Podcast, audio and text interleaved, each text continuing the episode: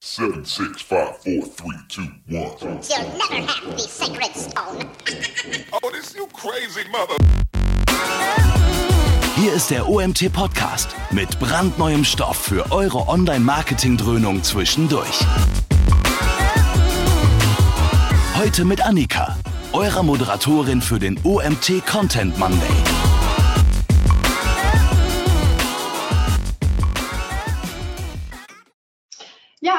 Wieder Freitag, es ist 11 Uhr und es ist wieder Zeit für ein OMT-Webinar. Ich darf euch ganz herzlich begrüßen heute mit Doreen Feind. Doreen, schön, dass du dabei bist. Hallo. Äh, ja, alle, die sich wundern, dass Mario nicht zu sehen ist. Ähm, Mario moderiert ja normalerweise die Webinare. Ich springe ab und zu mal ein. Mein Name ist Annika. Nicht, dass ihr euch wundert. Genau, ich darf dich heute anmoderieren, ähm, beziehungsweise das Thema User Experience äh, in Online-Shops. Sehr, sehr spannendes Thema, wie ich finde. Und ja, du willst uns ein bisschen was dazu erzählen, was ähm, ja dazu gehört für eine gute User Experience, ähm, wie, wie man die Nutzer richtig führen kann oder sollte ähm, im Online-Shop, äh, welche Bedeutung Produktdetailseiten haben in dem Zusammenhang. Genau, und ich habe gesehen, du ähm, hast auch sehr viel Erfahrung in dem Bereich, die du mitbringst. Äh, über 15 Jahre, wenn ich das richtig gelesen habe. Das ist ja echt eine ganze Menge. Deshalb ähm, denke ich, du wirst uns da einiges zu erzählen haben. Ja, sehr spannend. Ähm, für alle, die zum ersten Mal dabei sind, es gibt eine Aufzeichnung im Nachgang von dem Webinar. Ihr müsst also nichts notieren oder mitschreiben. Ihr könnt das Ganze später nacharbeiten. Über die Seite, über die ihr euch auch angemeldet habt, gibt es dann später die Videoaufzeichnung. Wenn ihr im Club seid, ist die natürlich auch dann kostenlos. Beziehungsweise könnt ihr euch dann kostenfrei ganz normal da anmelden. Und wenn ihr Fragen habt, dann stellt die hier einfach über das Panel. Ihr habt so eine kleine Fragenfunktion. Einfach dort einreichen und nicht wundern, wir stellen die Fragen dann einfach gebündelt am Ende Schreibt also ruhig dazu, worauf ihr euch dann bezieht und dann machen wir nochmal zusammen einfach eine kleine Fragerunde, sodass sozusagen die Doreen in Ruhe durchpräsentieren kann. Genau, das soll es von mir gewesen sein zu Beginn. Ich komme am Ende wieder dazu und ja, ich übergebe an dich, Doreen. Freue mich aufs Webinar. Ja, herzlich willkommen. Schön, dass ihr dabei seid beim Webinar, wo es um die User Experience im Online-Shop geht. Ich habe ganz viele Praxisbeispiele mitgebracht, die ich euch zeigen werde, wo ich euch Tipps gebe, auf was ihr in eurem Online-Shop achten solltet.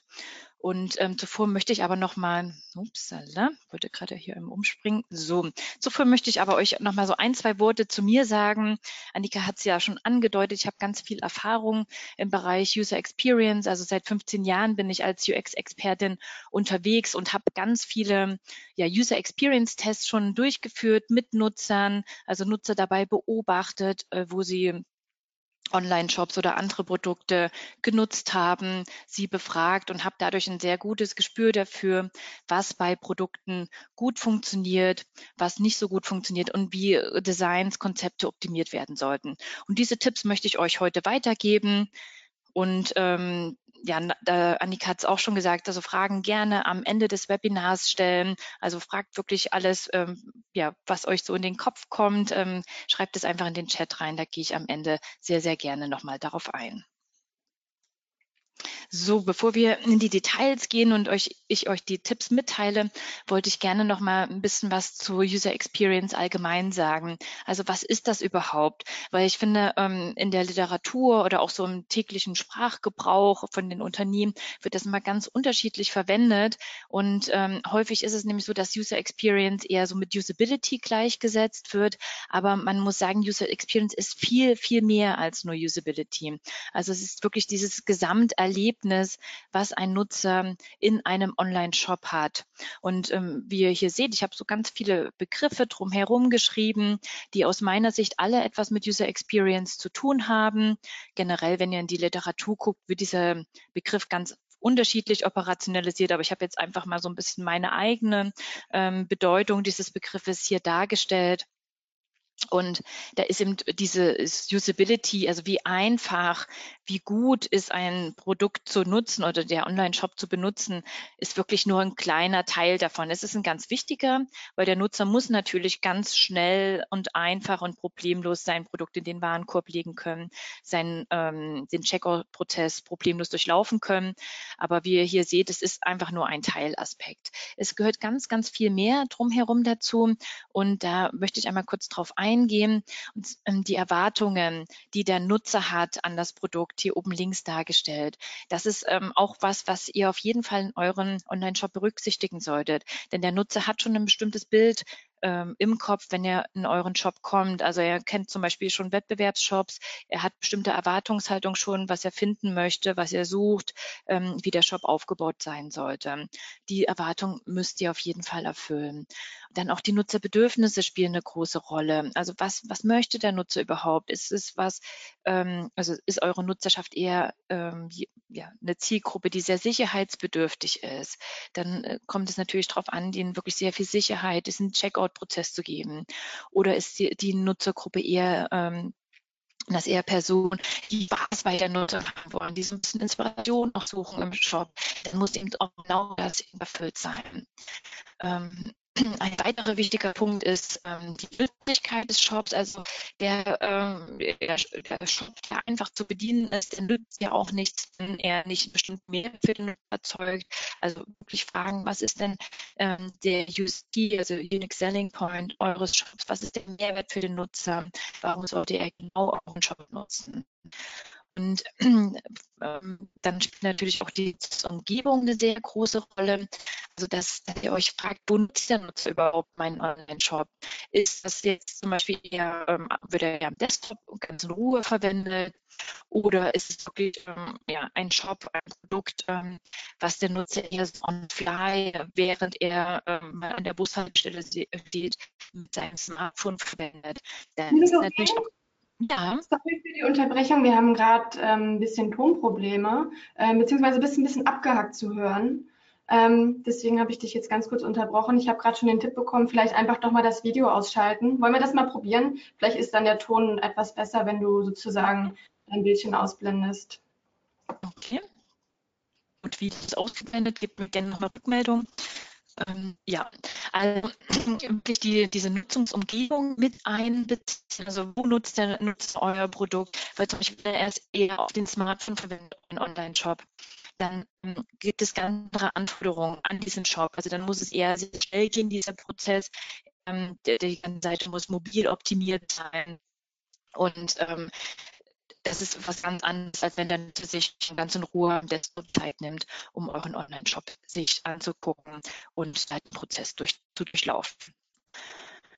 So, zu Usability habe ich ja schon ein bisschen was gesagt. Da geht es wirklich um diese effektive, effiziente, einfache Bedienung eures Online-Shops, sodass der Nutzer schnell da findet, was er sucht, schnell den Warenprozess durchlaufen kann oder den Checkout-Prozess. Also, dass einfach da keine Probleme in der Bedienung außen. Und dann ähm, umfasst User Experience auch noch so eher sag ich mal, so weiche Faktoren, wie ihr hier unten seht, emotionale Ansprache. Ja. Wir haben leider immer noch Probleme. Ähm, hast du die Option, ähm, ein anderes Headset zu benutzen? Mm, nee, das habe ich, also das ist eigentlich ganz gut. Ich kann noch mal ganz kurz gucken. Meine Internetverbindung ist eigentlich auch sehr gut. Jetzt hört man dich tatsächlich gerade relativ gut. Ich weiß nicht, ob es ähm, vielleicht ein wenig überfordert ist zwischendurch. Vielleicht einfach mal, sonst bleibe ich einfach mal gerade vom Ton her dabei und ähm, gebe dir einfach Feedback, wenn es besser wird. Okay, ich kann sonst nochmal versuchen, das Headset so ein bisschen mehr heranzuhalten an meinen, an meinen Mund, aber genau, no normalerweise ist es eigentlich sehr gut von der Übertragung. Mhm, ja, jetzt hört man dich gerade gut. Okay, sagt uns einfach nochmal Bescheid. Genau. So, also die emotionale Ansprache, ähm, also generell so diese ganzen weichen Faktoren, die äh, fließen auch in diese User Experience mit ein. Ne? Macht es Spaß, die Seite zu verwenden? Sprechen die Bilder an? Fühlt sich der Nutzer wohl? Also das alles ähm, erzeugt ein Bild bei den Nutzer und entscheidet darüber, ob der Nutzer euren Online-Shop weiter nutzt, ob er dort was kauft oder eben nicht. Ja, User Experience heißt wirklich, ähm, den Nutzer in den Fokus stellen, also wirklich die ganze Entwicklung, alle Entscheidungen auf den Nutzer ausgerichtet zu treffen, so dass der Nutzer wirklich sehr schnell sich in den Shop zurechtfindet, dass, es, dass er Spaß hat, euren Shop zu nutzen, dass ähm, der Nutzer sich gut zurechtfindet und ähm, solche Nutzer, die, äh, ja, die oder Nutzer, die merken, dass ein Shop eben auf sie ausgerichtet ist, wo der Shop genau das bietet, was sie sich vorstellen. Die Nutzer kaufen dann natürlich auch schneller in den Shop, als wenn es in einem Online-Shop ist, der an den Nutzerbedürfnissen vorbei designt ist. Also gute User Experience führt auch dazu, dass ihr eure Conversion Rate optimiert, weil der Shop eben auf eure Nutzer ausgerichtet ist und ihr könnt euch von dem Wettbewerb abheben. Ich hatte ja vorhin schon gesagt, dass ich ganz äh, viele Tipps mitgebracht habe, eigentlich ähm, acht an der Zahl, die ich euch jetzt gerne einmal vorstellen würde. Also aus meiner Erfahrung heraus, was eben gut funktioniert in Online-Shops und auf was ihr achten solltet. So, der erste Tipp ist, habt eine erwartungskonforme Landingpage. Klingt trivial, aber wenn man einmal bei Google schaut ähm, und dann auch Landingpages aufruft, ist es eben nicht so trivial. Also ähm, habt immer im Kopf, was für Erwartungen hat der Nutzer, wenn er auf eure Seite kommt und entspricht diese Landingpage, die ihr dann dem Nutzer zeigt, tatsächlich auch den Erwartungen. Also guckt ähm, vielleicht auch mal bei Google Analytics, über welche Google Keywords kommt der Nutzer auf eure Seite, welche Landingpage präsentiert ihr ihn dann und passt das Ganze zusammen. Ne? Welches Begriff hat der Nutzer eingegeben, was hat er da vielleicht im Kopf, nach was hat er gesucht und ähm, erfüllt ihr die Erwartungen mit der Landingpage, die ihr dem Nutzer dann zeigt. Da habe ich auch mal Beispiele mitgebracht. Also wenn man beispielsweise bei Google Grillfleisch eingibt, hat man ähm, ja diverse Treffer. Hier unter anderem ein Treffer, der erstmal so ganz vielversprechend klingt, die Online-Metzgerei, ihre Qualität vom Land. Aha, der Nutzer ist auf der Suche nach Grillfleisch. Er drückt hier auf diesen Link und dann passiert Folgendes. Er kommt dann tatsächlich auf die ähm, Seite des, ähm, der Online-Metzgerei äh, Weißenhorn und dann wird aber kein Grillfleisch angezeigt. Der Nutzer erhält nur Wurstwaren angezeigt, obwohl ähm, es in diesem Online-Shop auch tatsächlich Grillfleisch gibt. Also er ist einfach auf dieser falschen Landingpage. Die Erwartung des Nutzers ist nicht erfüllt.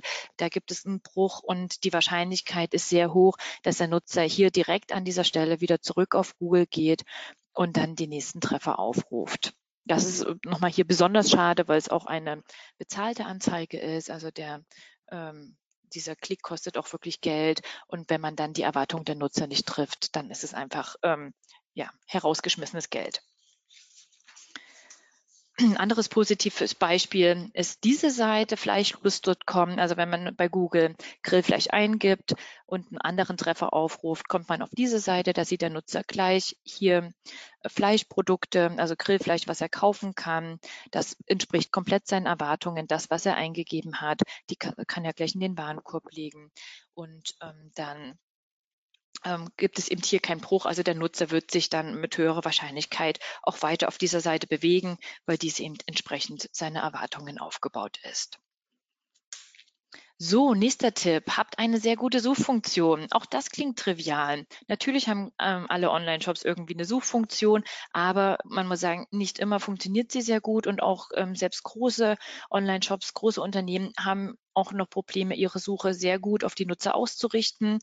Und ähm, vor allem bei den Treffern sollte man wirklich schauen, dass die Treffer passend zur Suche sind. Also dass wirklich das am Ende angezeigt wird, die Treffer angezeigt werden, ähm, ja, zu dem Suchbegriff, den der Nutzer eingegeben hat.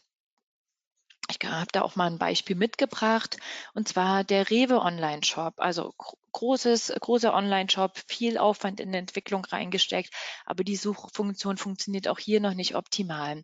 Also wenn man als Nutzer eingibt Erdbeerjoghurt in die Suche, dann bekommt man nicht den Joghurt in Erdbeergeschmack angezeigt, sondern man bekommt nur Produkte angezeigt, die Erdbeerjoghurt quasi als Inhalt enthalten, also Schokolade oder wie ihr hier seht, ähm, Torten, aber den reinen Erdbeerjoghurt erhält der Nutzer nicht. Und das ist sehr schade, weil dieses Produkt gibt es tatsächlich auf äh, der Rewe-Website, aber der Nutzer muss, um dieses Produkt zu erhalten, eingeben Joghurt Erdbeere. Und ähm, ihr könnt oder man kann eigentlich ziemlich sicher sein, dass ähm, Nutzer nicht so weit um die Ecke denken. Ne? Die geben einen Suchbegriff ein, ähm, okay, Produkt wird nicht angezeigt, dann ist es häufig so, dass die Nutzer denken, das Produkt gibt es nicht in dem Online-Shop und gehen dann zurück auf Google oder in einen anderen Online-Shop und suchen es dann dort. Also in der Regel versuchen die Nutzer nicht, ähm, ihre Suchbegriffe extrem zu verändern, sondern ähm, ja, brechen dann die Suche ab, wenn dann keine entsprechenden Treffer angezeigt werden. Und auch hier habt ihr eigentlich ganz viele Möglichkeiten, um selber auch da die User Experience eurer Suche zu optimieren. Zum Beispiel, wenn ihr die Suche mittrackt mit Google Analytics, seht ihr ja auch, welche Suchbegriffe geben die Nutzer ein. Und dann kann es ein Hinweis sein, wenn die Nutzer zum Beispiel nach einer Suche direkt abbrechen, also eure Seite verlassen, dann ist das ein Hinweis darauf, dass die Treffer nicht den Erwartungen der Nutzer entsprochen haben. Also er hat nicht das gefunden über die Suche, was er gesucht hat. Oder auch ein Hinweis könnte sein, wenn der Nutzer direkt nach einer Suchanfrage noch eine weitere Suchanfrage startet. Dann ist es auch ein Hinweis darauf, dass die Treffer nicht zu dem Suchbegriff passen und ähm, dann könnt ihr quasi diese Information nehmen, um dann eure Suche zu optimieren. Positives Beispiel ist hier Amazon. Also auch dazu nochmal gesagt, die Amazon-Suche ist nicht optimal. Ne? Auch da gibt es noch Schwachstellen, aber insgesamt ist sie sehr intelligent. Also das, das Schöne an dieser Amazon-Suche ist, dass sie wirklich verschiedene Schreibweisen berücksichtigt. Also auch selbst wenn der Nutzer mal Rechtschreibfehler macht, ähm, werden trotzdem Treffer angezeigt. Das Ganze wird korrigiert, es werden Vorschläge gemacht. Und auch schon während der Nutzer hier oben was eingibt, werden Suchvorschläge gemacht. Also es wird schon, werden schon Treffer angezeigt, sodass eigentlich quasi das auch schon vermieden wird, dass der Nutzer was falsch schreibt schreibt. Und ähm, während der Sucheingabe werden den Nutzer schon Kategorien mitge äh, mitgegeben, so dass er schon direkt seine Suche spezifizieren kann. Also da wird der Nutzer wirklich für, während der Suche an die Hand genommen, so dass er auch schnell die passenden Produkte erhält. Ne? Ihr alle wisst es oder fast jeder von euch nutzt ja wahrscheinlich auch Amazon. Auch die Suche ist nicht optimal und manchmal erhält man auch nicht die passenden Suchvorschläge.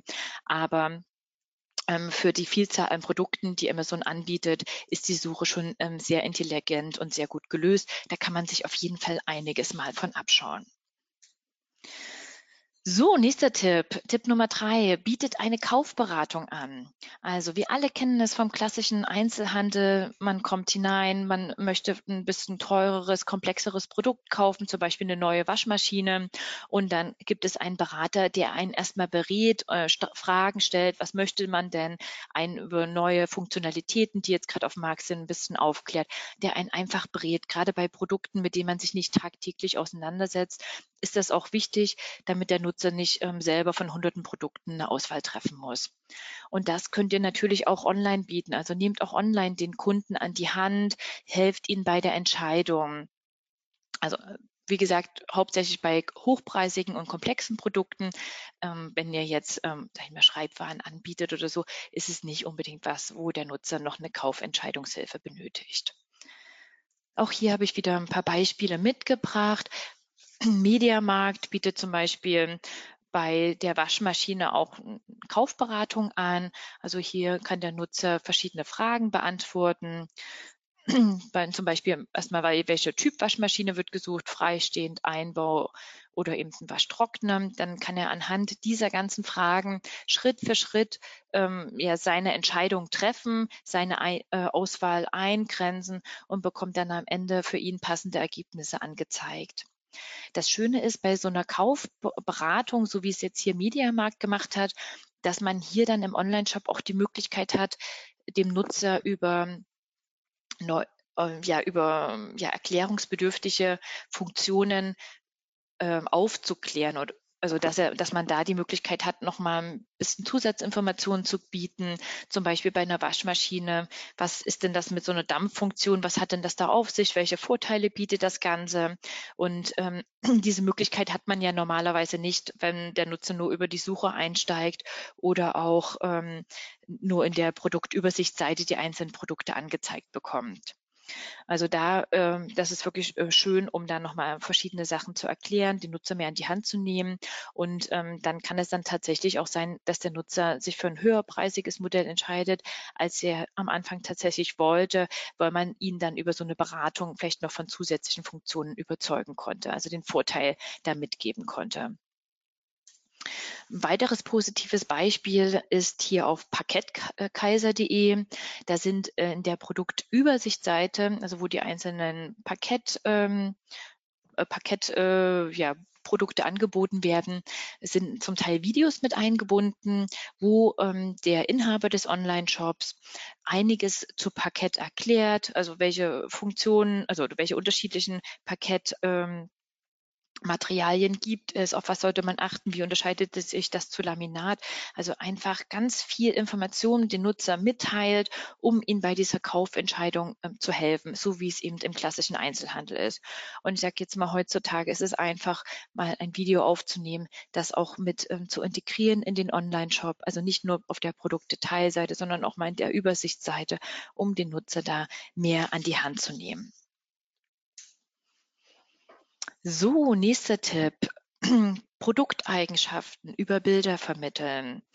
Und zwar ähm, ist es so, dass der Nutzer häufig äh, auf der Produktdetailseite anhand der Bilder und anhand des Preises entscheidet, ist es ein Produkt, mit dem ich mich näher beschäftige, also schaue ich es mir im Detail an oder kommt es für mich gar nicht in Frage. Also die Bilder sind häufig der erste Eindruck, den der Nutzer von einem Produkt hat. Und deswegen sollten die Bilder auch schon so viele Produkteigenschaften wie nur möglich vermitteln. Also man kann schon mal ze zeigen, wie groß ist denn das Produkt ungefähr? Was für ein Material ist es? Welche Besonderheiten hat denn dieses Produkt? Also ganz viele Eigenschaften kann man schon mal mitgeben. Ich habe da auch wieder ein paar Beispiele mitgebracht. Und zwar hier auf der Seite von Mediamarkt. Da sind hier auch ähm, Bilder abgebildet ne, von dem Fernseher. Er ist aus verschiedenen Perspektiven dargestellt. Das ist alles schön und gut, aber eigentlich den Mehrwert dieses Fernsehers im Vergleich zu den anderen Fernsehern, die Mediamarkt noch im Programm hat, das wird hier über die Bilder überhaupt nicht transportiert. Also der man sieht zum Beispiel nicht, welche Anschlüsse hat der Fernseher. Ne? Da könnte man ein Produktdetailbild hier noch anbieten. Man äh, sieht nicht die Funktionalitäten des Fernsehers. Also er hat zum Beispiel auch äh, Smart Home Funktionalitäten, Bild-in-Bild-Funktion. All das könnte man hier mit darstellen und stattdessen hat man dieses ganze Potenzial verschenkt und hier nur ein Standardbild immer bei jedem Foto abgebildet. Und ähm, das zeigt dem Nutzer einfach nicht, was dieser Fernseher kann.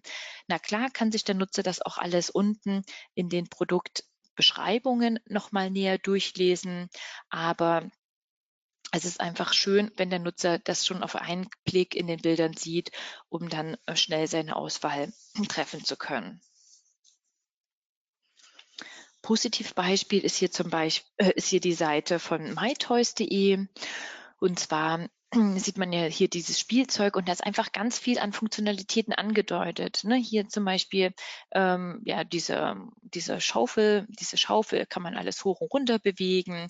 Man sieht hier ähm, oben links in diesem kleinen Vorschaubild, aha, die Figur kann man herausnehmen, die ist herausnehmbar. Das Spielzeug ist hier unten, ähm, ja unten links zum Beispiel mal mit äh, einem Kind abgebildet. Das heißt, der Nutzer hat gleich schon mal einen Eindruck davon, wie groß ist das Produkt überhaupt im Verhältnis. Und ähm, natürlich ist es schön, wenn das auch unten nochmal dasteht, so dass er dann lesen kann, ah, es ist 10 Zentimeter groß, aber so weiß er es eigentlich sofort und muss gar nicht diese Information sich noch aus der Produktbeschreibung heraussuchen. Also das ist wirklich äh, mein Tipp. Mit den ähm, Produktbildern kann man ganz, ganz viel verkaufen und deswegen ist es wichtig, also nicht nur Bilder von unterschiedlichen Perspektiven darzustellen, sondern auch Bilder also in den Bildern zu zeigen, was kann das Produkt, welchen Mehrwert hat es, ähm, also alle diese Besonderheiten, die der Nutzer sich eben auch im Laden anschauen würde. Ja, der nächste Tipp ist die Produktbeschreibung. Also wir sind ja jetzt gerade auf der Produktdetailseite und da sind natürlich auch die Produktbeschreibungen sehr, sehr wichtig. Und da ist es vor allem wichtig, dass die Produktbeschreibungen sehr, sehr ausführlich sind und ähm, keine Fragen der Nutzer offen lassen. Also es Natürlich ne, ist das irgendwie Anspruch einer jeden Produktbeschreibung, sehr umfassend zu sein, aber auch selbst ähm, große Online-Shops haben dann noch Probleme, die wirklich so umfassend zu stellen, dass für den Nutzer alle Fragen beantwortet sind. Und was passiert, wenn, dann, wenn für den Nutzer noch Fragen offen sind? Der Nutzer geht nochmal auf Google, googelt dann nochmal das Produkt, schaut vielleicht nochmal in einem anderen Online-Shop nach, ob da mehr Informationen dazu stehen und ähm, ja, sofort ist er wieder weg von eurer Seite und wird das Produkt vielleicht dann auf einer anderen Seite kaufen. Hier habe ich auch ein Beispiel mitgebracht, ähm, Amazon. Also hier sieht man einen Staubsaugroboter, der hier angeboten wird. Und da muss man sagen, da ist ganz viel an Informationen schon da. Ne, also es gibt ganz viele äh, äh, Bilder, verschiedene, die die verschiedenen Funktionalitäten anzeigen.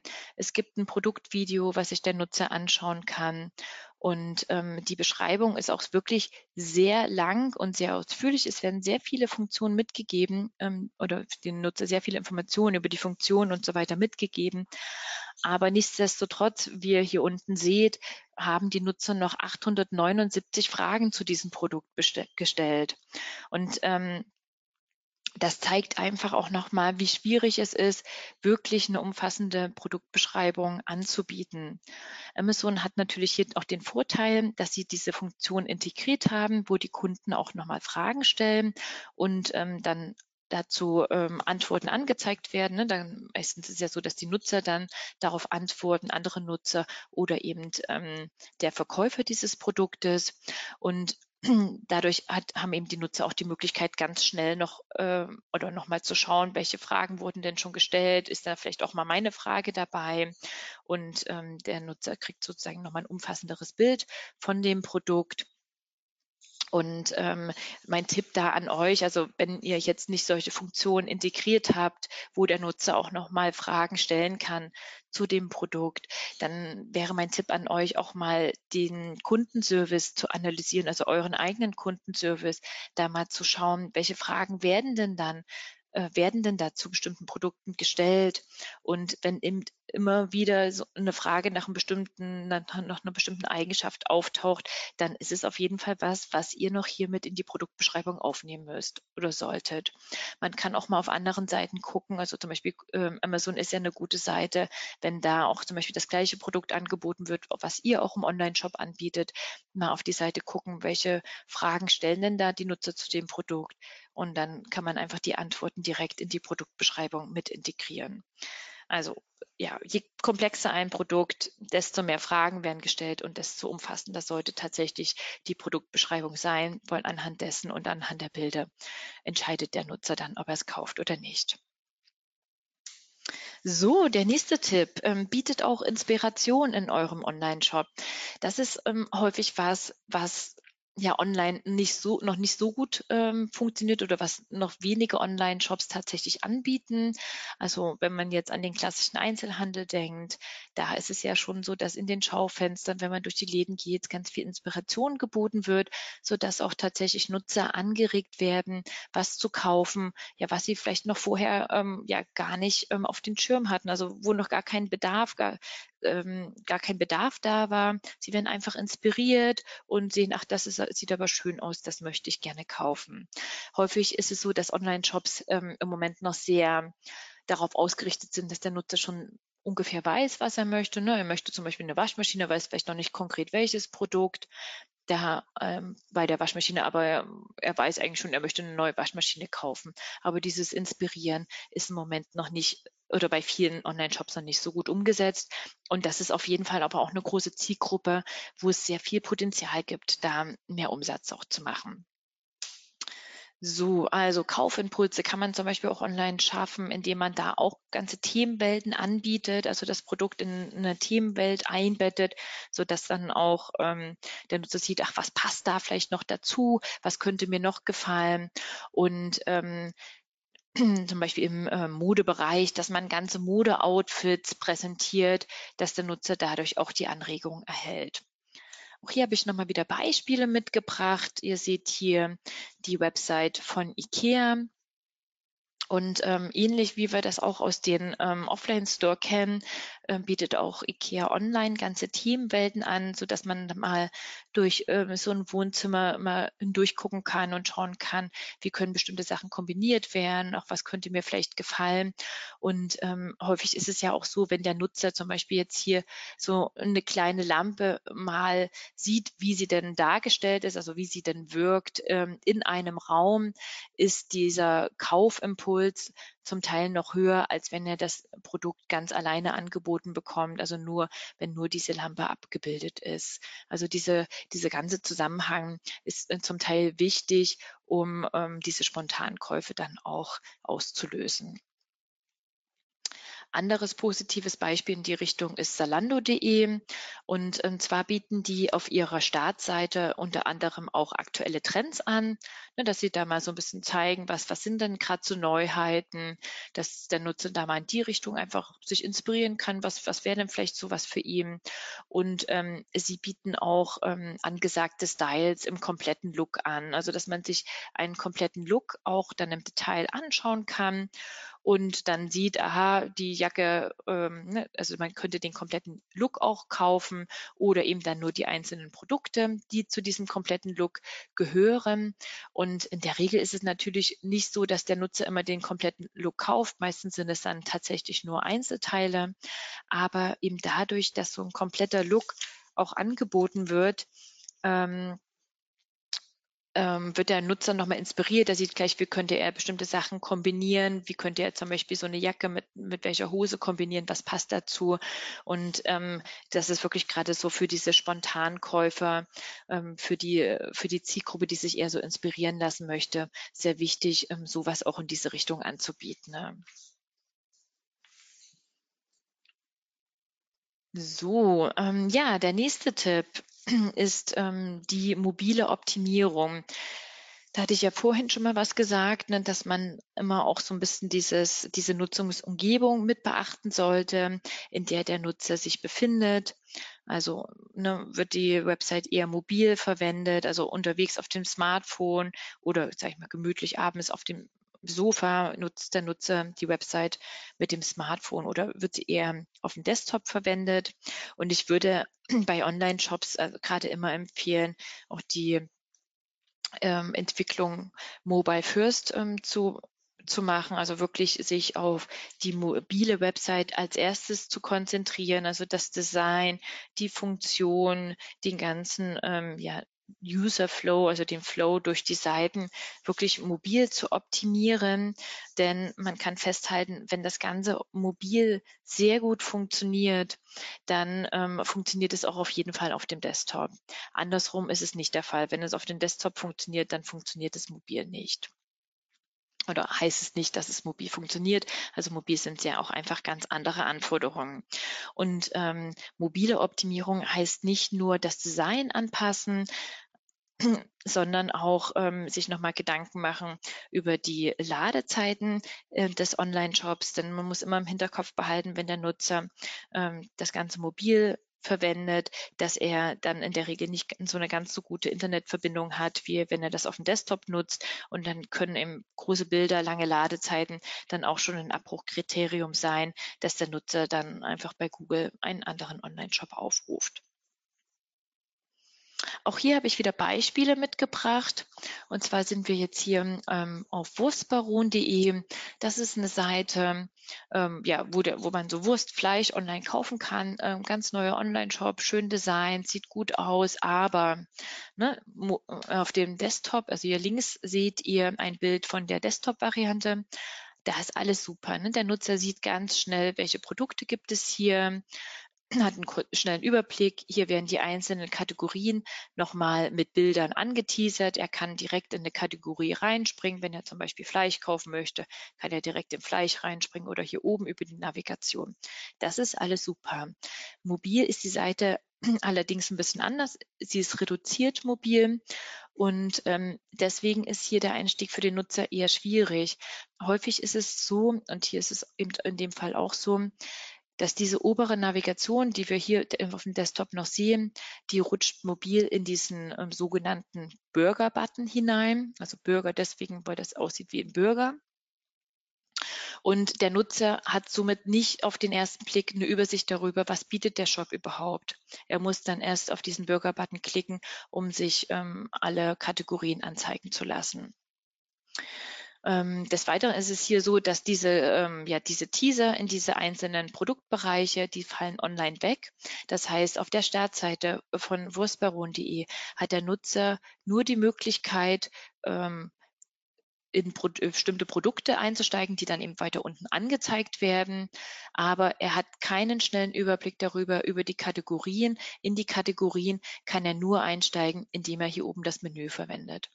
Und ich habe schon ganz viele Nutzer gesehen, wie sie mobile Webseiten bedient haben oder mobile Online-Shops auch also auf dem Smartphone. Und da ist es einfach so, dass die Nutzer erstmal nach unten scrollen. Die meisten wissen, dass sie hier über diesen Burger-Button das Menü aufrufen können, aber nur die wenigsten nutzen es direkt am Anfang. Die meisten scrollen erstmal nach unten und versuchen einen Einstieg direkt auf der Seite zu finden. So deswegen ähm, habe ich hier auch nochmal so ein Positivbeispiel mitgebracht. Das ist die Seite von äh, sportcheck.de und da ist es nämlich so, dass direkt auf der Startseite diese Hauptkategorien nochmal hier angeteasert werden. Ne? Der Nutzer kann auch hier über das Menü einsteigen, aber direkt auf der Startseite ähm, sieht er, wie, wie er einsteigen kann in Damen, Herren, Kinder. Und die Buttons sind quasi dann nochmal herausgezogen. Also die Seite hat wirklich auch diesen Mobile First Ansatz und ähm, ist mobil optimiert.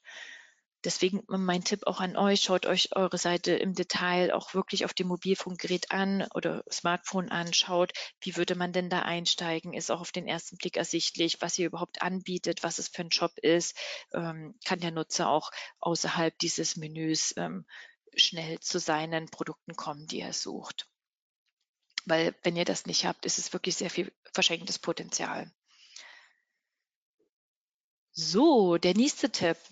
Und zwar ein ganz, ganz wichtiger, habt bitte nur einen Call-to-Action-Button im Kaufprozess. Also im Kaufprozess kann es gerne mehr Buttons geben, mehr Links, aber der Nutzer sollte wirklich in diesem Prozess geführt werden. Denn was wollt ihr im Kaufprozess? Ihr wollt, dass der Nutzer kauft, das Produkt in den Warenkorb legt. Und ähm, deswegen soll er nicht mit unnötigen Sachen abgelenkt werden. Ihr wollt ihn in eine Richtung lenken. Deswegen hinterfragt euch bei jeder Seite, also ab der Produktdetailseite, wo wollt ihr die Nutzer hinhaben? Was ist so dieser Call-to-Action-Button, wo der Nutzer draufklicken soll? Und dieser eine Button auf, ähm, auf der Seite, der sollte der prominenteste sein, der sollte ähm, ja gestalterisch hervorgehoben werden und alle anderen Button sollten im Vergleich zu diesem Button ähm, ja so ein bisschen im Hintergrund erscheinen. Ne? Sie können alle gerne da sein und der Nutzer soll auch verschiedene Möglichkeiten haben, aber er soll eben gelenkt werden, er soll direkt mit einem Blick sehen, wie geht der Prozess hier weiter, wo muss ich klicken. Also wirklich auf einen Blick erkennbar, wie der Prozess weitergeht. Das wäre hier an der Stelle mein Tipp. Also zum Beispiel Produktdetailseite. Ne, was ist da dieser Call-to-Action-Button? Da ist der Button in den Warenkorb. Das sollte der prominente Button auf der Produktdetailseite sein. Alle anderen Links-Informationsbuttons sollten ein bisschen im Hintergrund stehen. Ja, auch hier habe ich wieder Beispiele mitgebracht. Und zwar ist es die Seite ofenseite.com ganz äh, moderner Online-Shop, ähm, tolles Design, aber hier wirklich ähm, so ein paar grundlegende Fehler im Warenkorb gemacht. So, das ist gerade hier die Warenkorbseite. Und was ist da ähm, der Bereich, der dem Nutzer sofort ins Auge springt? Das ist das hier. Dieses Lieferung am Mittwoch. Das ist eine wichtige Information und sie sollte natürlich auf der Seite nicht untergehen, sondern auch für den Nutzer schnell ersichtlich sein. Aber es ist nicht das, wo ihr die Aufmerksamkeit des Nutzers hinhaben wollt. Die Aufmerksamkeit des Nutzers sollte hier auf diesen rechten Bereich liegen, weiter zur Bestellung oder hier unten Amazon Pay, PayPal. Also dieses, dieser Button weiter zur Bestellung, das sollte der Button sein, der grün ist, also der farblich hervorgehoben ist und das sollte eher ein bisschen dezenter gestaltet werden. Also auch hier nochmal ein Positivbeispiel und zwar ist das die Website von Otto. Und ähm, da ähm, seht ihr hier, was ich gerade gesagt habe, dass wirklich dieser Call-to-Action-Button zur Kasse hier am prominentesten ist. Der springt sofort ins Auge. Und ähm, schön ist es auch, wenn ihr wirklich diesen Call-to-Action-Button im ähm, Stellprozess auch doppelt anbietet, also oben und unten, gerade wenn die Seite ähm, auch ein bisschen länger sein könnte, wenn der Nutzer tendenziell mehr Produkte in den Warenkorb legt, weil da wollt ihr den Nutzer hinhaben. Ihr wollt, dass er dort klickt und deswegen sollte alles andere dann ein bisschen nach hinten gestellt werden. So, ja, das ähm, bin ich auch schon langsam ein bisschen am Ende oder langsam am Ende vom Webinar angelangt. Also was möchte ich euch eigentlich mitgeben mit meinen ganzen Tipps, die ich euch hier gezeigt habe? Und zwar ist es, dass die Details den Unterschied machen. Also häufig ist es so, Online-Shops haben ein schönes Design, sie sind äh, gut gestaltet, sie sehen gut aus, aber eben auf die Kleinigkeiten kommt es an. Also welche Farbe hat der Call-to-Action-Button? Ist er prominent platziert? Oder mit, den, mit der Landing-Page treffe ich da die Erwartung der Nutzer? Was hat der Nutzer im Kopf, wenn er weiterklickt? Also all das ähm, solltet ihr eben im Hinterkopf haben und euch dann nochmal hinterfragen, sind eben wirklich diese kleinen Details so nutzerzentriert ausgerichtet, dass der Nutzer ähm, ja gut mit der Seite zurechtkommt und eben schnell auch das ähm, findet, was er sucht. Und ähm, ja, ich habe hier diesen Hund abgebildet, weil mir sehr wichtig ist, euch zu sagen, bitte schaut ähm, mit, äh, ja, durch die Brille des Nutzers. Also wie würde der Nutzer euren Online-Shop nutzen? Wie erlebt ihr euren Online-Shop? Häufig ist es ja so, dass man so ein bisschen betriebsblind ist. Ne? Man hat sich ganz lange mit dem Design, mit den Produkten und so weiter auseinandergesetzt. Man kennt den Shop in- und auswendig, aber ein Nutzer tut es eben nicht. Ne? Er entscheidet innerhalb von Sekunden, äh, wird er den Shop weiter nutzen oder, oder nicht. Und da auch wirklich ähm, ein Tipp, ähm, bezieht den Nutzer in die Entwicklung mit ein, lasst doch mal euren Online-Shop auch durch Nutzer überprüfen. Das kann über einen klassischen User Experience Test passieren, aber es muss gar nicht so professionell und umfangreich ähm, stattfinden oder aufbereitet sein, sondern ihr könnt das auch schon selber machen. Also indem ihr zum Beispiel einfach mal einen Bekannten fragt oder einen Freund, ähm, ihn bittet, euren Online-Shop zu nutzen. Und dann nicht einfach nur, er soll den alleine mal zu Hause nutzen und euch ein bisschen Feedback geben. Ähm, so, so ähm, das ist auch gut, aber optimalerweise ist es, es sollte es so sein, dass ihr wirklich neben dem Nutzer sitzt also neben eurem Freund und ihn einfach mal bittet, ja, hier ist doch der Online-Shop, such dir doch mal ähm, bitte Produkt XY raus oder du bist auf der Suche zum Beispiel nach einer neuen Waschmaschine, nutz doch mal bitte meinen Online-Shop dafür und denk mal ein bisschen laut, was geht hier alles durch den Kopf, wenn du das, ähm, wenn du dich auf den Seiten bewegst. Und dann setzt euch einfach daneben, beobachtet mal, wie euer Freund den Online-Shop bedient, was ihm da durch den Kopf geht, was fällt ihm auf, wo hat er vielleicht Probleme, wo fehlen ihm Informationen, wo ähm, wo versteht er vielleicht Buttons oder Informationen anders, als ihr sie gedacht habt. Also häufig sind wirklich dieses Beobachten, mal wirklich ähm, ja im Detail zusehen, wie ein Nutzer einen Online-Shop verwendet. Das sind so diese Aha-Momente, wo ganz viel diese Kleinigkeiten ähm, ja, sich offenbaren, die ich jetzt eben auch angesprochen hatte. Und ja, jeder Online-Shop ist individuell. Man kann nicht sagen, ähm, macht den Online-Shop immer genau so, ähm, sondern jeder Online-Shop ist irgendwie anders und es kommt immer auf die Zielgruppe, immer auf die Produkte drauf an, um dann am Ende entscheiden zu können, ist es ein guter Online-Shop für die Nutzer oder eben nicht. So, ähm, ja, dann haben wir jetzt noch ähm, eine Viertelstunde Zeit, um äh, Fragen zu beantworten. Und ja, ich würde mich freuen, wenn ihr da die eine oder andere Frage noch habt in dem Bereich. Ich stehe euch gerne zur Verfügung. Genau, ich komme mal wieder mit dazu. Komm du auch gerne wieder mit dazu. Ich hoffe, dass ähm, der Ton stabil bleibt, so wie in der letzten halben Stunde. Das hat sehr gut geklappt. Ähm, Erstmal vielen Dank, liebe Doreen, für die ganz, ganz vielen Tipps. In meinen Augen sehr, auch sehr ähm, anschaulich dargestellt. Ähm, sehr, sehr cool. Und ähm, bisher habt ihr noch nicht so viele Fragen eingereicht, also beziehungsweise gar keine. Ihr habt jetzt die Option, nutzt die Chance, eure Frage loszuwerden. Ansonsten habe ich ähm, noch ein paar Fragen an dich, die ich dann jetzt erstmal stellen würde.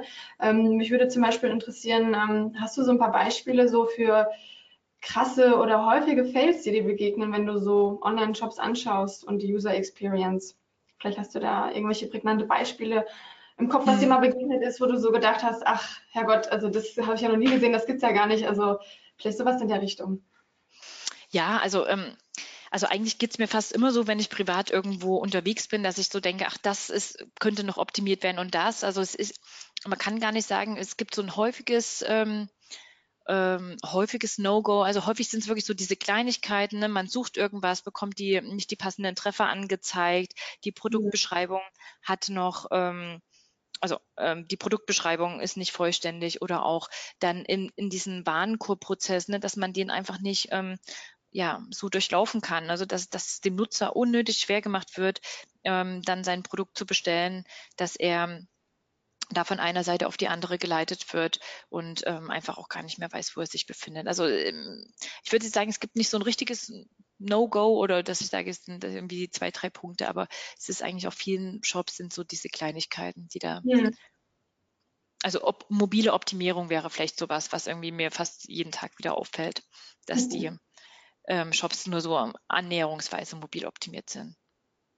Wie offen sind denn die äh, Unternehmen dafür, wenn du solche Vorschläge machst? Ähm, haben die da Hemmungen, was so Aufwände und Ressourcen äh, betrifft? Ähm, weil das erleben wir teilweise eben auch, dass die Ideen sind da oder die Erkenntnisse und das dann letztendlich aber auch wirklich umzusetzen, ist manchmal dann das Problem aus verschiedenen Gründen. Wie, welche Erfahrungen hast du da gemacht? Also ich ähm, finde, es macht immer einen sehr großen Unterschied, ob man als Experte eine Empfehlung abgibt oder ob die Unternehmen live beobachten, wie der Nutzer mit seinem, ähm, ja, mit dem Online-Shop scheitert.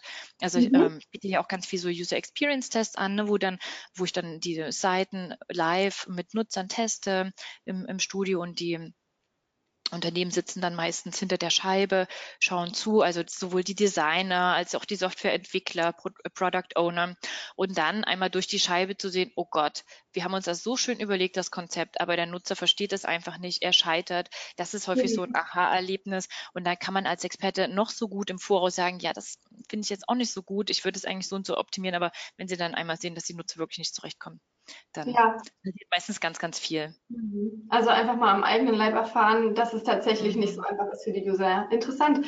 Ähm, meinst du, dass man da auch mit Tools arbeiten kann? Also nicht jeder hat wahrscheinlich irgendwie die Gelegenheit, irgendwelche Live-Studien vorzuführen, wo der Kunde es dann sehen kann. Kann man es vielleicht auch mit Tools lösen? Was benutzt du oder so?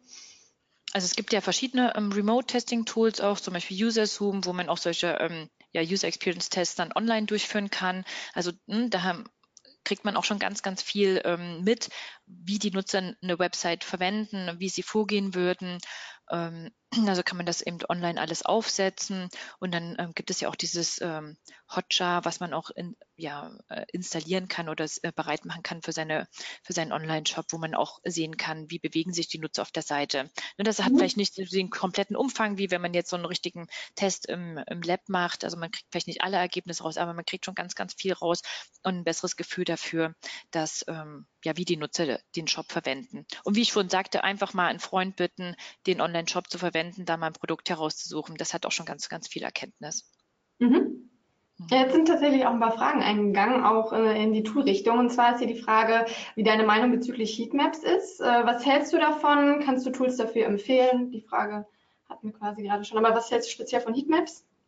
Also ja, Heatmaps machen auf jeden Fall auch Sinn, um mal zu sehen, ähm, wo, wo klickt der Nutzer am meisten, wo liegt die Aufmerksamkeit und dann kann man sich natürlich da auch fragen, möchte man den Nutzer dort auch, ähm, also möchte man, dass der Nutzer wirklich dort die höchste Aufmerksamkeit hat, also wie zum Beispiel im Kaufprozess, also im Checkout-Prozess, da soll ja der, die Aufmerksamkeit des Nutzers tatsächlich dann auf diesen Call-to-Action-Buttons, also auf diesen Weiter zur Kasse und so liegen.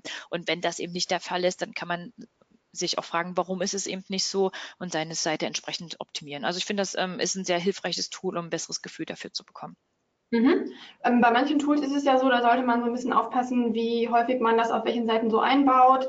Ähm, hast du da zufällig eine Info dazu? Sollte man da vorsichtig sein mit ähm, in, in puncto Page Speed, wenn man es jetzt auf einmal überall auf der ganzen Seite einbaut? Hast du da Erfahrung mit Heatmap Tools oder ist es eher ein Thema?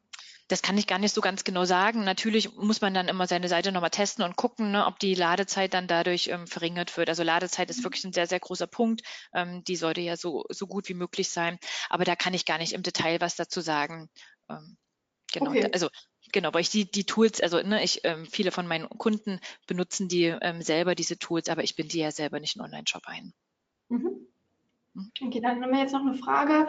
Wie bewertest du den Einsatz von, ich glaube, das soll Voice heißen, Voice Immersive Interfaces, vielleicht weißt du es auch, was genau gemeint ist, Voice, ähm, AR, VR hinsichtlich Conversion und Aufwand nutzen?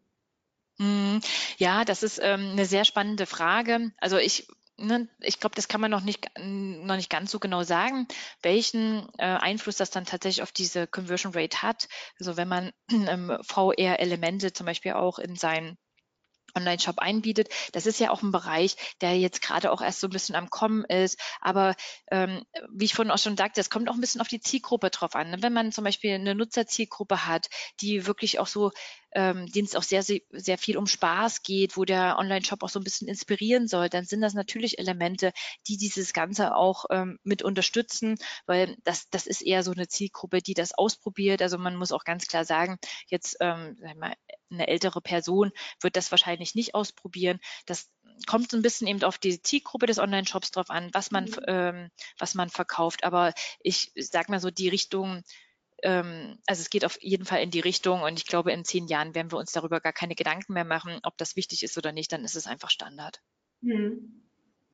Okay, wir haben noch eine Frage zum Thema Design. Äh, hast du noch mehr Tipps für Designs, abgesehen von dem Tipp zum Bestellbutton? Ist jetzt etwas allgemein gestellte mhm. Frage. Wahrscheinlich weniger um Aufbaustruktur, wirklich mehr so das Visuelle, was der User so wahrnimmt auf der Seite, vermute ich jetzt an der Stelle. Genau, also man kann ähm, generell sagen, dass Bilder immer sehr ähm, stark die Aufmerksamkeit auf sich ziehen. Also vor allem, wenn auf den Bildern auch Personen abgebildet sind. Also das ist wirklich immer so ein Eye-Catcher. Ich habe auch ganz viele ähm, Tests schon durchgeführt, wo Eye-Tracking eingesetzt wurde, wo man wirklich live sieht, wo gucken die Nutzer hin. Und da kann man sagen, ähm, Bilder sind immer sehr starker Blickfänger. Deswegen muss man mhm. da sich auch nochmal überlegen, ne? wenn man Bilder auf der Seite hat, möchte man, dass der Nutzer dort als erstes hinguckt oder möchte man eigentlich die Aufmerksamkeit Aufmerksamkeit woanders hin haben. Ähm, genau, das kann ich einmal noch mitgeben. Ja, und ähm, eigentlich auch dieser Tipp weniger ist mehr. Das äh, ist ja auch das Schöne jetzt gerade im Moment bei den Online-Shops oder auch bei den Websites, dass sie schon wirklich sehr stark an Inhalten wieder reduziert haben. wenn wir uns jetzt mhm. noch an vor zehn Jahren erinnern, viele Seiten waren sehr voll, sehr wuselig. Man wollte irgendwie alles auf die Seite packen.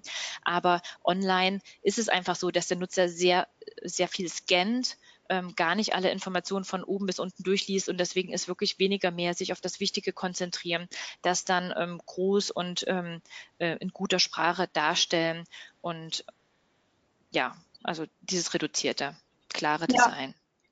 Ich glaube, da gibt es wirklich auch heutzutage immer noch so viele mobile Websites, wo es einfach immer noch nicht der Fall ist. Äh, du hast ja ein sehr, sehr schönes Beispiel da gerade genannt, wo man einfach auf Anhieb gesehen hat, wie deutlich der Unterschied war und wie viel einfacher man das mobil erfassen konnte. Und ähm, ja, nicht immer so einfach, das dann auch ähm, ja, demjenigen deutlich zu machen. Ne? Aber du hast ja gerade den sehr guten Tipp genannt, das einfach mal sozusagen am eigenen Leib äh, fahrbar zu machen, was ich sehr, sehr interessant fand. Ähm, hier hat jemand noch eine Frage gestellt zum Thema Weiterbildung. Ähm, hast du Tipps, wie man sich ähm, am besten zu UX weiterbilden kann? Literatur, Websites, Zertifikate und so weiter?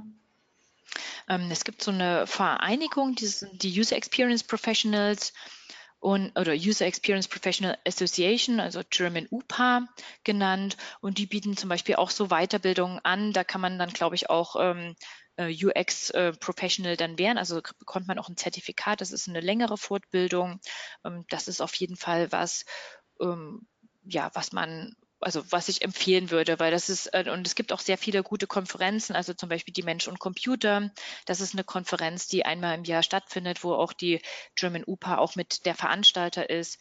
Und da bekommt man auch einen sehr guten Einblick äh, über das Thema, was da gerade auch ähm, ja, aktuelle Themen sind, äh, was man vielleicht auf seinen eigenen Seiten und Produkten umsetzen könnte, wie man bei Research vorgeht. Mhm. Mhm. Gut, vielen Dank. Oh, da kommt gerade noch mal eine spontane Frage. Arbeitest du mit Tools wie iQuant? Das ist ein Tool, mit dem du zum Beispiel eine Landingpage auf Grundlage von tausenden Eye-Tracking-Studien in wenigen Sekunden analysieren kannst Und wenn ja, zweite Frage, kann man solchen Tools vertrauen oder dient es lediglich als zusätzliche Hilfe? Hm, also generell, ähm, also ich kenne dieses Tool, ich arbeite aber jetzt generell, also erstmal, ich habe bisher noch nicht mit diesem Tool gearbeitet, aber es gibt ja unterschiedliche von diesen Tools, die da auf dem Markt sind. Und ich würde bei jedem Tool auch immer sagen, es ist einfach eine zusätzliche Hilfe. Ne? Man, man kann es noch mit ähm, hinzuziehen, um eben bestimmte Sachen zu interpretieren. Also auch wie Google Analytics. Ne? Dann muss man einfach mal in die Daten reingucken. Man sieht, da ist vielleicht irgendwas Auffälliges, aber man muss dann trotzdem nochmal auf Ursachensuche ähm, gehen, um dann zu verstehen, was, was, welches Problem liegt denn da vielleicht dahinter. Also ich finde, das zeigt mal so ein bisschen so einen ersten Einblick, könnte was gut oder was nicht so gut funktionieren, aber man bekommt da ja keine Informationen darüber, warum was nicht gut funktioniert. Das, da muss man dann selber eben auf diese mhm. Ursachensuche gehen. Ja. Also wirklich nur zur Unterstützung, ja. Mhm. Jetzt kommt hier nochmal die Frage zum Unterschied. Was ist der genaue Unterschied zwischen einem UX und einem UI-Designer, also UX, UI-Designer? Ja, also äh, man muss auch ganz klar sagen, in diesen ganzen Jobbeschreibungen ähm, wird es häufig ähm, ja auch sehr synonym verwendet. Also ich glaube, da gibt es auch gar nicht ähm, so eine große Abgrenzung zum Teil. Also User Experience Designer kann man wirklich sagen, der ähm, stellt den Nutzer in den Mittelpunkt und ähm, viele Entscheidungen, die vom Design her getroffen werden, werden aus Nutzerperspektive getroffen, indem man dann auch tatsächlich ähm, Research durch, durchführt. Also gerade am Anfang, wenn das Konzept entwickelt wird, dass man sich nicht überlegt, was könnten die Nutzerbedürfnisse sein, sondern dass man tatsächlich die Nutzer befragt ähm, und oder auch mal beobachtet, wie, wie sehen deren tägliche Abläufe aus, wie könnte das Produkt da am besten reinpassen. Also dass man wirklich Konzepte ähm, mit dem Fokus auf den Nutzer erstellt und die dann auch mit dem Nutzer evaluiert. Also das ist ähm, quasi ein, ein UX-Designer, User Experience Designer, der den Nutzer äh, in den Vordergrund stellt. Ähm, also, und äh, UI, also ist einfach nur User Interface Designer, also der hat, hat dann ähm, gegebenenfalls nicht diesen starken Nutzerfokus, den ein UX-Designer hat. Mhm. Okay, ähm, damit sind jetzt alle Fragen aktuell beantwortet. Ansonsten, wenn ihr noch welche habt, habt ihr jetzt noch die letzte Chance. Ähm, ansonsten, ähm, genau, hier kommt rein. Vielen Dank fürs inter interessante Webinar. Ähm, gebe ich natürlich auch gerne an dich weiter. Für alle, die es am Anfang nicht mitbekommen haben, ähm, es gibt im Nachgang die Aufzeichnung vom Webinar online auf unserer Webinarseite. Und genau, schaut dort mal vorbei. Dort haben wir natürlich auch viele weitere Themen, die euch erwarten. Und hier kommt nochmal ganz viel positives Feedback an dich, Doreen. Genau, Super, ja. Dann, vielen Dank. Ja, vielen Dank, dass du dabei warst. Ähm, vielleicht demnächst ja wieder mit einem OMT-Webinar. Ähm, ansonsten ähm, ja, wünsche ich euch ein schönes Wochenende. Vielleicht sehen wir uns bei dem einen oder anderen Webinar demnächst wieder. Und genau, bis dahin genießt das Wochenende. Macht's gut.